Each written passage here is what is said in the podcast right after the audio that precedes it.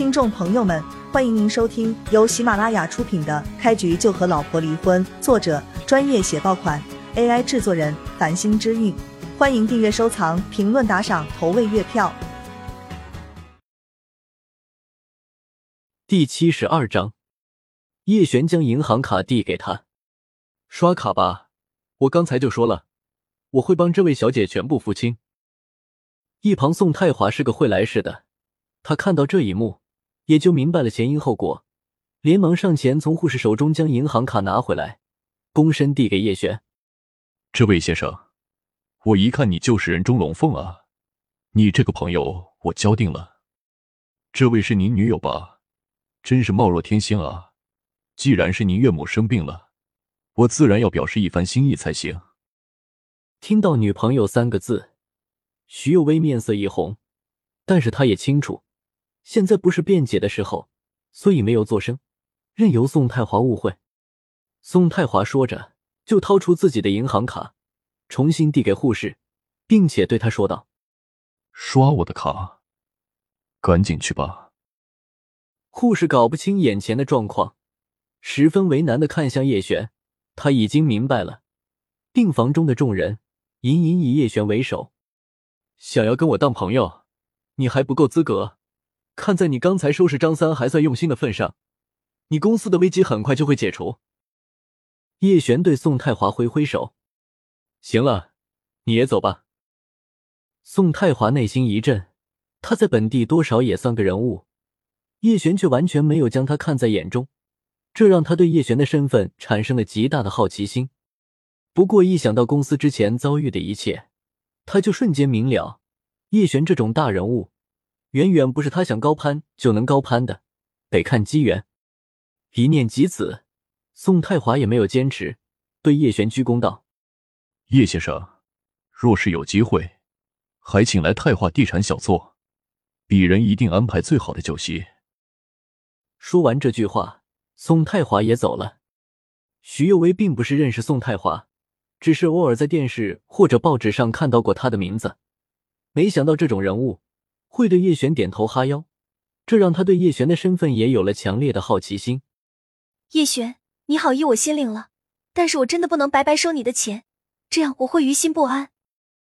许佑薇说着，就走到病床旁边的柜子处，写了一张欠条递给叶璇。叶璇看到徐幼薇娟秀的笔记，对她的性格多了一分了解。他想了想，还是将欠条先收了起来。过一会儿，护士也走了，病房中就只剩下三个人。佑维，你母亲的病不简单，真的不能听信那个大师的一面之词，要是延误了病情，可就麻烦了。叶璇语重心长对徐幼薇说道。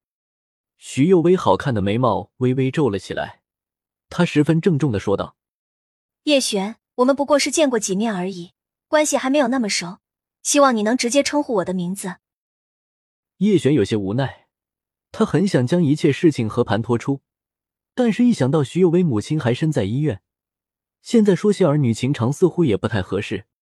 好吧，既然你都这么说了，那么答应你，我称呼你为徐小姐，这样总行吧？叶璇做出了让步。徐有为对他有救命之恩，如果没有徐有为。也就没有他的今日。叶璇认为自己让着他一些没有任何问题。我母亲的情况我再清楚不过了。实话告诉你，主治医生说他的成功率只有两成，我还能怎么办？徐幼薇说着说着，眼圈就红了。叶璇一听徐幼薇母亲只有不到两成的存活率，他面色也变了变。怪不得当初徐幼薇为了凑钱给他母亲治病，不惜答应那个程经理陪睡的要求。正当叶璇要说点安慰徐幼薇的话，他母亲却醒了过来，不停呼喊他的小名，看来对他极为依赖。这一段时间，徐母的状态很不好，时不时就会昏睡过去。叶璇刚进病房门时，徐母还醒着。之后，他跟张三等人发生了一点小矛盾，倒是没有注意到徐母什么时候睡着的。阿妈，我在。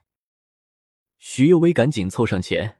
让母亲可以摸到她的脸颊，感受到徐幼薇就在身旁，徐母放心了，左右看了一眼，马上惊慌的问道：“之前那位大师呢？他怎么不见了？徐幼薇连忙解释道：“阿妈，那位大师给你开完药方后就离开了。放心吧，他说那是祖传方子，服药过后就没事了。祖传的方子啊，那真是太好了。找个时间，要好好感谢一下蓝丫头，是他介绍大师过来的吧？”徐母问道。许幼薇点头，母女俩简单聊了几句。徐母体力不好，又昏沉沉睡了过去。看到这一幕，叶璇心中多少有些不理解。徐母一看，并非那种没有念过书的妇人，为何也愿意去相信所谓的高人？